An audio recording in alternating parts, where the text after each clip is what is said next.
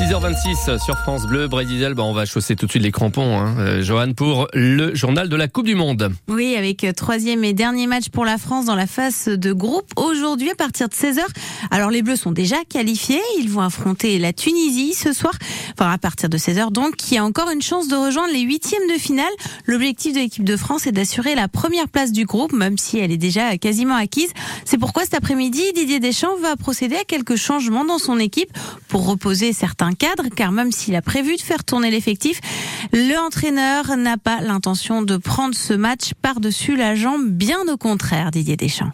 Bah, la dynamique vient avec les résultats. Le fait d'avoir cette euh, tranquillité-là, ça laisse euh, un peu plus de marge, mais c'est en aucun cas galvauder ce troisième match. C'est faire en sorte de retenir le meilleur euh, résultat possible sans avoir d'obligation, je le répète, mais c'est un match de Coupe du Monde. Un match international, ça reste un match international. Là, c'est un match de Coupe du Monde, donc il est important. Il n'est pas décisif pour nous, mais je le considère important et pour les joueurs, il est aussi. Et évidemment, ce qui va intéresser ce soir autant les Bleus que les supporters, c'est le nom de leurs adversaires pour les huitièmes de finale. Alors, on va le connaître vers 22 h après les deux derniers matchs du groupe C, Argentine-Pologne et Mexique-Arabie Saoudite. Pratiquement euh, certains de finir premier du groupe D, donc les Français s'attendent à disputer les huitièmes de finale contre le deuxième de ce groupe, Jean-Pierre Vlémo. Dans ce groupe, la Pologne devance l'Argentine d'un point. La rencontre de ce soir entre les deux nations s'annonce donc cruciale et il est probable que l'adversaire des Bleus se trouve d'abord parmi ces deux nations, même si l'Arabie Saoudite a égalité avec l'Argentine et le Mexique, quoique décrochés, peuvent toujours finir deuxième.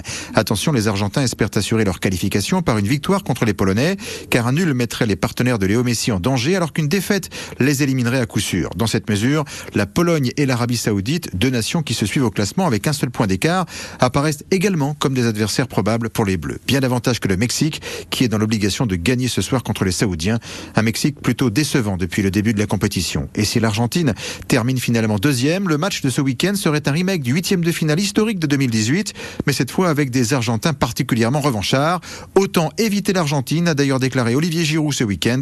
C'est le seul joueur français qui a pris clairement position sur le sujet. France-Tunisie à suivre donc dès 16h aujourd'hui sur France Bleu Brésil. Et puis tiens, en parlant de football, nous serons à Plumelin justement au stade également tout à l'heure à 7h25 pour découvrir euh, de la part hein, des, footballeurs de, de Plumelin le calendrier des vieux du stade.